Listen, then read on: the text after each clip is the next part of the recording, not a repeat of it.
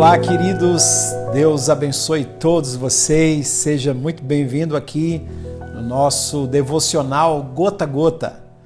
Tem sido uma bênção poder estar aqui fazendo essa, essas gravações para poder abençoar a sua vida. Se você está sendo abençoado, nós fazemos isso com muito carinho e se isso tem trazido bênção para a sua vida, conhecimento, sabedoria, humildade, se tem produzido frutos no seu caráter, no seu coração, me deixa saber, faça um comentário aí, compartilhe alguma coisa e fala para mim se você está sendo abençoado, se eu devo continuar com esse devocional gota a gota para que mais pessoas sejam abençoadas. Você que está chegando agora, seja muito bem-vindo. Eu quero dizer para você que nós temos um playlist.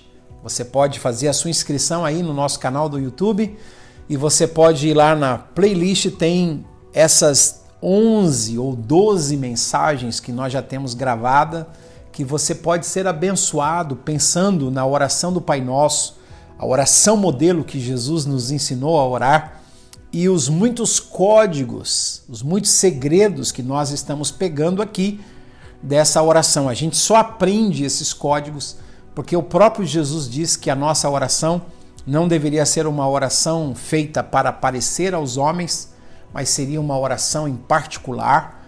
E também ele disse que a nossa oração não poderia ser feita de forma repetitiva, como uma reza. Ele é chamado de vãs repetições, ou repetições vazias, sem você pensar, sem você captar a essência dessa mensagem. Ele diz isso no versículo 5 e ele diz isso no versículo 7 de Mateus capítulo 6. Como é que a gente deve funcionar de acordo com essa oração modelo que tem nos abençoado muito a cada dia? E para eu pensar com vocês hoje, nós vamos pensar no versículo de número 13. Nós pensamos na nossa última, no nosso último gota a gota, é, perdoa as nossas dívidas, assim como perdoamos os nossos devedores. E agora no versículo 13, ele vai dizer: E não nos deixes cair em tentação, mas livra-nos do mal, porque teu é o reino, o poder e a glória para sempre. Amém. Então, eu pensei com vocês aqui sobre sete características de Deus na oração do Pai Nosso. Claro que deve ter outras, mas a gente está pensando nessas sete principais Sete é o número da perfeição, né? Dentro do judaísmo é o número da completude. Então, quando a gente ora, Pai nosso que estás nos céus, santificado seja o teu nome, venha o teu reino, seja feita a tua vontade, assim na terra como nos céus. O pão nosso de cada dia dá-nos hoje. Perdoa as nossas dívidas, assim como nós perdoamos os nossos devedores, e não nos deixes cair em tentação, mas livra-nos do mal porque teu o reino, o poder e a glória para todo sempre. Amém. A gente tem aqui pelo menos sete características de Deus. A gente tem Deus como Pai, a gente tem Deus como Santo, a gente tem Deus como Rei, a gente tem Deus, conforme diz aqui, o pão nosso de cada dia nos dai hoje, ele é o nosso provedor. A gente tem Deus como perdoador, ele é generoso em perdoar, perdoa as nossas dívidas.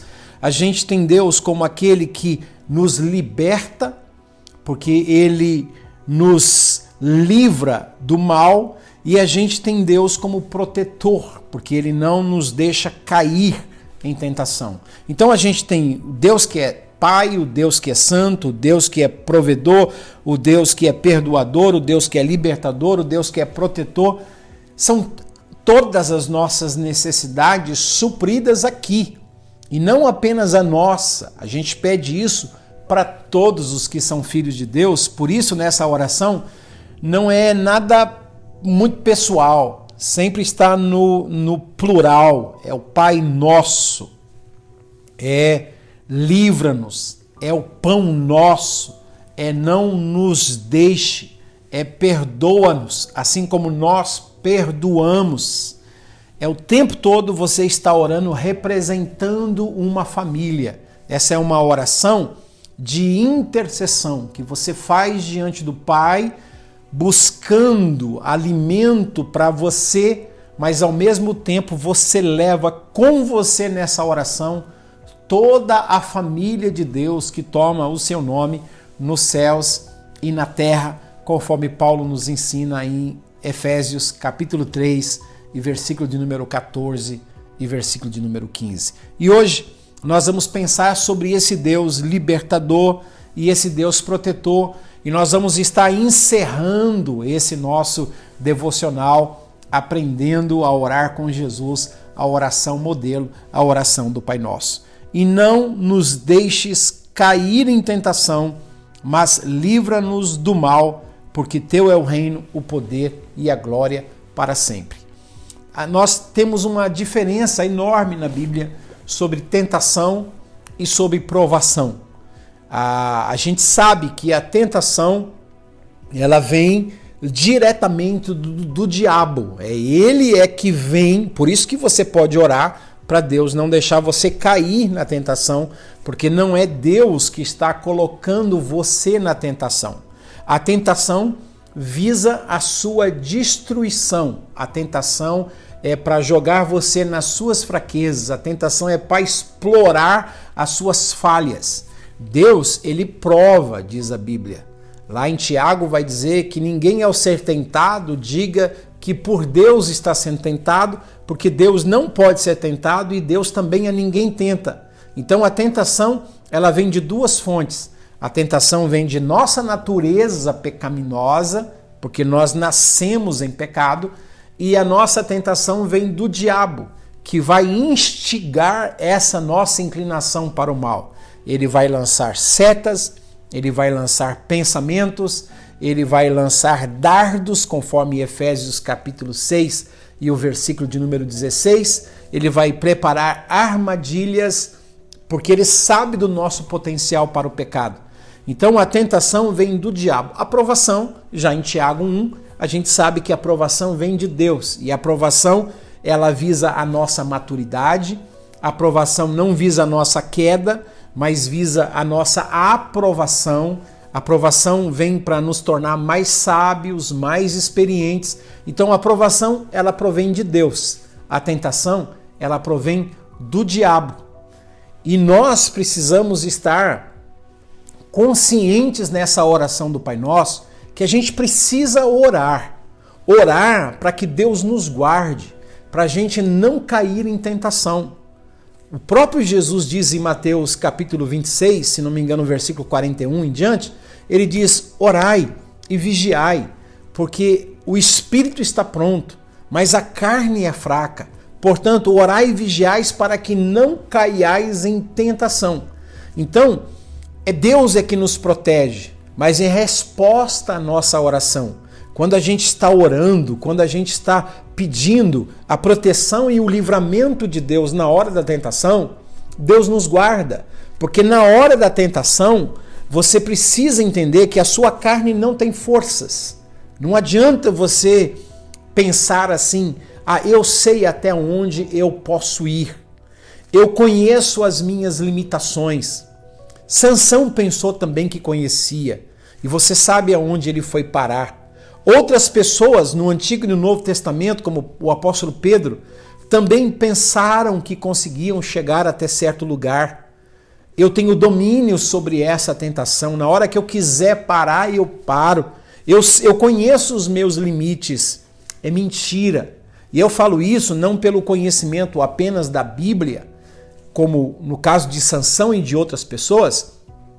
Eu falo isso por experiência própria, minha. Eu, Edson Teixeira, pregador, evangelista, já pensei também que conhecia a minha força, que sabia quando eu poderia parar, até onde eu poderia ir.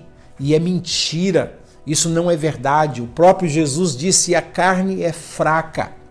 Por isso, você vai ler o tempo todo na Bíblia e, e receba essa revelação, esse código no seu coração você sempre vai ver o Novo Testamento ensinando você a fugir da tentação, a fugir dos seus desejos carnais. Paulo vai dizer para Timóteo: fuja, fuja dos desejos da mocidade. Paulo vai dizer também: fuja da prostituição. João vai dizer: fuja das coisas que te conduzem à idolatria. Então veja que Paulo, que João e que Tiago não estão dizendo para você resistir, como que se você dissesse assim: eu sei até onde eu posso ir. Por que, que você acha que José, lá em Gênesis 39, ele fugiu? Paulo vai dizer isso em Timóteo 2. Foge dos desejos da mocidade. O José, ele tem que fugir. Não adianta ele querer resistir os desejos da sua carne. Em nenhum lugar no Novo Testamento está escrito que você deve resistir às tentações na sua carne. Está escrito que você deve fugir. Fuja daquele lugar. Fuja, não entre por aquela porta. Fuja, não aperte aquele botão. Fuja, não aceite aquela ligação. Fuja, não entre naquela, por aquela porta. Feche a porta, fuja. Você precisa fugir. E para você ter forças para fugir, você tem que orar. É a oração que vai te dar forças. Jesus disse que é a oração. E o Pai Nosso está dizendo que a gente deve orar. Não nos deixes cair em tentação. É você pedir o socorro de Deus, mas fazer a sua parte. Com relação ao diabo, sim. Com relação ao diabo, o Novo Testamento, como em Tiago 4, versículo 7, diz: Sujeitai-vos a Deus e resisti o diabo, e ele fugirá de vós. Então, quando você resiste o diabo, ele foge. Mas a sua carne, as suas inclinações, a sua natureza, o apóstolo Paulo, o Senhor Jesus e o apóstolo Tiago está dizendo: não brinca com esse potencial. Provérbios vai dizer que uma pessoa que enche a sua mão de brasas não se queimará? Tomará alguém brasas sobre os seus seios sem que se queime? Então, quando você mexe com fogo, de verdade você se queima. E Paulo e o Antigo Testamento e o Novo Testamento vão dizer os apóstolos: fuja, saia correndo, não fique brincando com essas circunstâncias. Por isso, Tiago vai dizer: sujeite-se a Deus, se rende a Deus, resista ao diabo e ele fugirá de vós. Quando é que você vai conseguir resistir o diabo?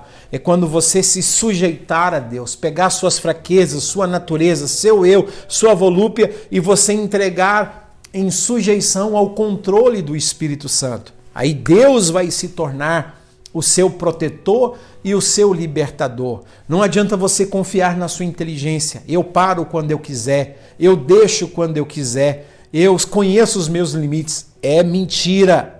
Eu sei porque eu já caí nesse engano. Estou falando de experiência minha, não é experiência de sanção nem de outras pessoas. Minha experiência.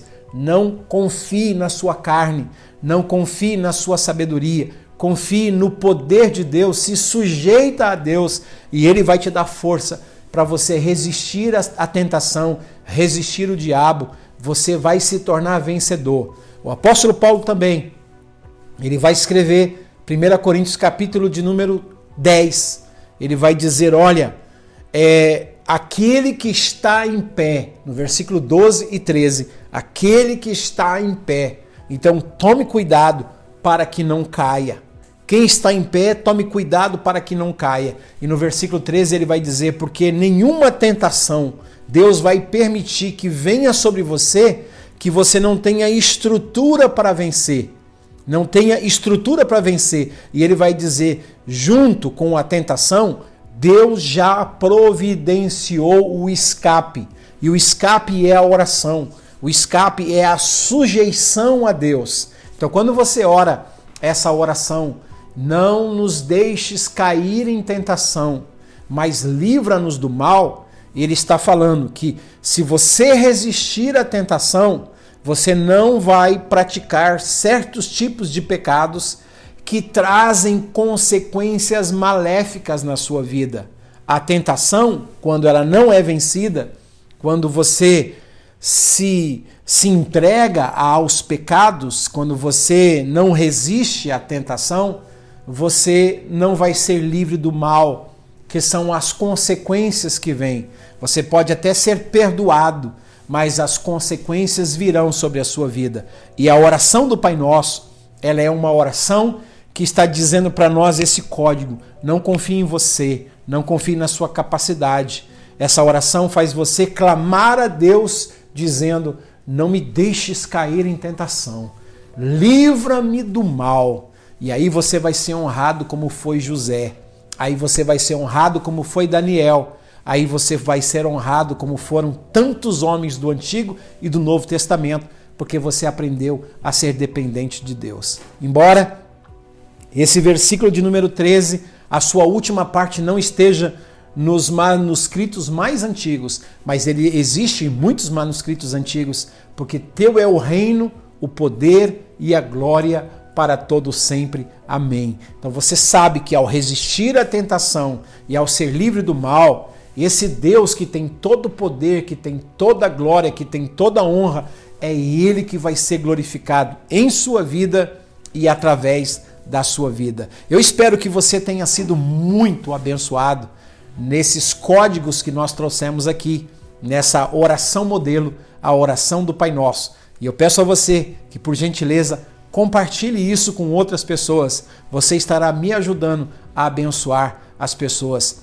com esse ensinamento da palavra de Deus. Um grande abraço, até o nosso próximo tema do nosso próximo devocional, em nome de Jesus. Valeu!